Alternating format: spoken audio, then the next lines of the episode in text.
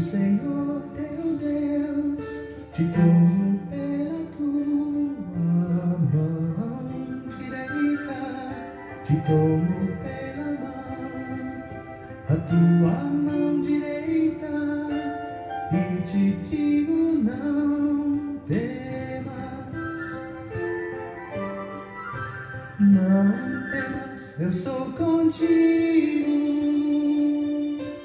Deus é bom o tempo todo e o tempo todo Deus é bom. Graça e paz. Estamos juntos em mais um encontro com Deus. Eu sou o pastor Paulo Rogério e tenho a alegria de partilhar da palavra do nosso Deus. O Senhor está conosco. O Deus de Israel não dorme. Ele é poderoso. Ele é bom, Ele tem cuidado de nós. Estamos estudando, conhecendo Jesus no Evangelho de Marcos. E nós chegamos no versículo 16 ao 20 do capítulo 1. Estamos ainda no capítulo 1. E nós trouxemos um tema transformando-se em pescador de homens. E nós encerramos o encontro anterior falando da importância de sermos seguidores de Jesus. Nós falamos que Jesus transformou homens simples que revolucionaram o mundo da sua época porque esses homens decidiram seguir a Jesus. Falamos no encontro anterior, indo após Jesus. Hoje nós vamos falar que um seguidor de Jesus, ele deixa imediatamente as suas redes. Foi isso que aconteceu com os discípulos. Quando Jesus foi chamando um que era pescador, cada um na sua profissão, eles foram deixando a sua profissão e passaram a ser seguidores de Jesus. E eu quero começar com um princípio: ninguém consegue ser transformado por Jesus sem ter de deixar alguma coisa importante de lado. Sabe por quê, queridos? Porque sempre teremos algumas coisas nas nossas vidas que são nossas, que fazem parte da nossa velha natureza. São coisas que não têm nada a ver com Jesus e coisas que nós gostamos, amamos, nos agarramos porque fazem parte de repente da nossa história. Mas preste atenção, é um princípio. Ninguém consegue ser transformado por Jesus sem ter de deixar alguma coisa importante de lado. Foi sempre assim e sempre o será. Desde o tempo de Abraão, Deus deixou claro que para se obter a promessa, de ser uma grande nação, de ser uma grande bênção e ter o nome engrandecido, havia a necessidade de deixar a terra de origem, a parentela e a casa do pai. Está lá em Gênesis 12, versículos 1 ao 3, quando Deus chama Abraão: sai da tua terra, sai do, do meio da tua parentela e vai para o lugar que eu te mostrarei. Nós achamos tão bonita esta história de Abraão, não achamos? E Abraão deixou tudo e passou a seguir ao Senhor, a andar na direção do Senhor. É diferente hoje? Não é. Ele continua chamando seguidores. E para sermos discípulos de Jesus, para sermos uma bênção, nós vamos ter que deixar alguma coisa. Porque Abraão, só um exemplo, por que Abraão teve que deixar a parentela, os parentes. Porque Deus estava chamando Abraão para uma obra linda que Deus tinha para ele.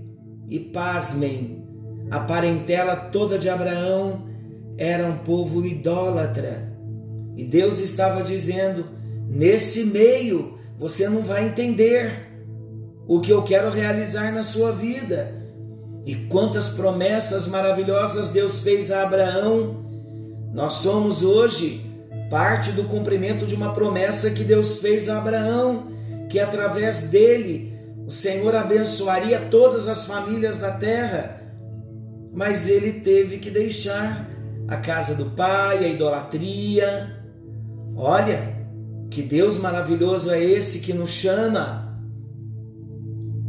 Quando ele nos chama, ele vai falar para nós de algumas coisas que de repente nós não queremos deixar. Preste bem atenção, porque Deus já está falando conosco.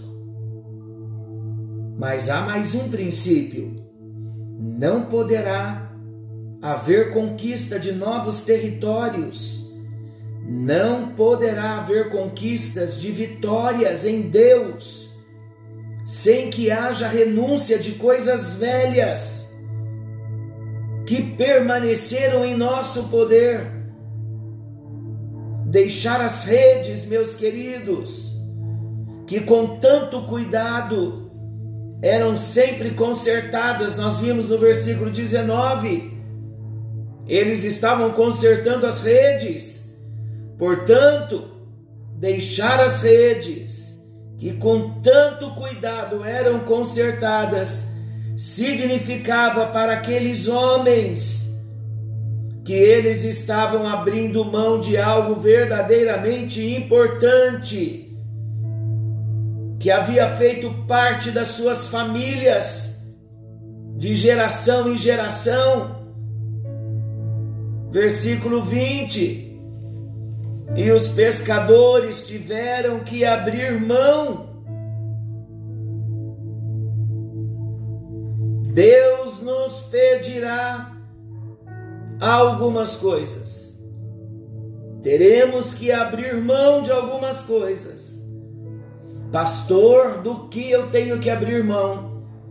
De tudo que está na frente de Deus. Tudo que ocupa a sua devoção tudo que ocupa o seu tempo, se Deus não é prioridade na nossa vida, temos que avaliar a nossa vida, o que está nos tirando Deus do lugar que é dele, a primazia, a prioridade é dele. Se ele não é prioritário na minha vida, o que é que tem roubado essa prioridade? Eu vou repetir: deixar as redes que com tanto cuidado eram consertadas. Versículo 19 de Marcos 1 significava para aqueles homens que eles estavam abrindo mão de algo verdadeiramente importante, que havia feito parte das suas famílias de geração em geração. O versículo 20, ouça o que diz: E logo os chamou deixando eles no barco a seu pai Zebedeu, como os empregados seguiram após Jesus. O versículo 20 fala do pai Zebedeu. O que isso indica? Isto indicava que a profissão vinha de família. Meu Deus! Para abraçar, queridos, a partir de então, um ministério muito mais excelente. Eles tiveram que deixar pai, tiveram que deixar profissão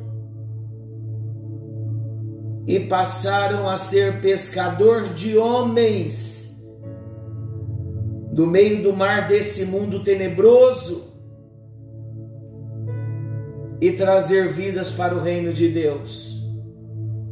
Jesus continua chamando seguidores, mas os seguidores que Jesus chama, preste bem atenção, os verdadeiros seguidores de Jesus, eles trazem marcas nas suas vidas, marcas de renúncia. Sempre quando ouvimos a história de alguém que ouviu o chamado de Deus, alguém que ouviu a voz de Deus, ele teve que deixar algo. Sempre o Senhor vai pedir algo para nós. E tudo que Deus vai pedir de nós, Ele não quer o nosso carro, Ele não quer a nossa casa, Ele não quer o nosso dinheiro, mas Ele também não quer que casa, carro, dinheiro seja o nosso Deus. Estou falando com cristãos que não têm casa, carro, dinheiro como Deus. E mesmo assim, ainda temos outras coisas em nós que tomam o nosso tempo, que são prioridades e por amarmos a Deus, nós precisamos sempre estar orando, Jesus, o que o Senhor quer de mim? O que eu devo fazer para ser um seguidor fiel do Senhor? O Senhor continua chamando. Eu vou permanecer no barco, eu vou permanecer consertando as minhas redes, isto é, fazendo as mesmas coisas que sempre fiz, ou eu vou deixar para ouvir Deus, para ouvir a Jesus, para obedecer a voz de Jesus, para seguir os passos de Jesus.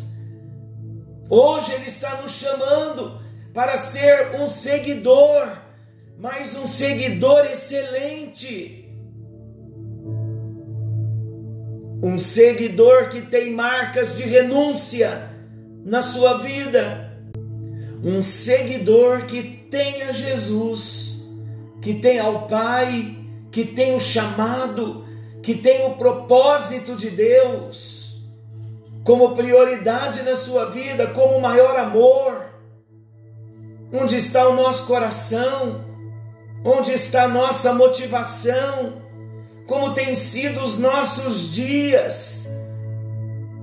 Deus tem o último minuto do dia ou não tem nada. Deus tem a prioridade, queridos. O nosso coração no meio do dia tem fervido de amor por Jesus, pelo chamado que Ele tem por mim, para mim, para você. Precisamos rever.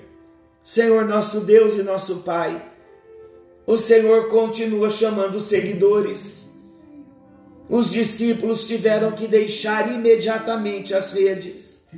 O deixar imediatamente, ó Deus, nos mostra a autoridade, o amor do Senhor quando o Senhor os chamou.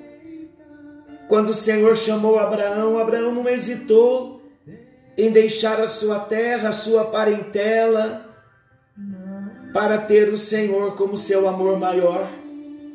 Meu Deus, nos ensina a ter o Senhor na nossa vida como nosso maior amor, como o amor maior da nossa vida, como aquele que atrai o nosso coração. Em nome de Jesus, queremos ter um coração voltado, ligado, inclinado, submisso, rendido ao teu amor, ao teu chamado. Em nome de Jesus. Em nome de Jesus. Seguimos amanhã com o mesmo assunto.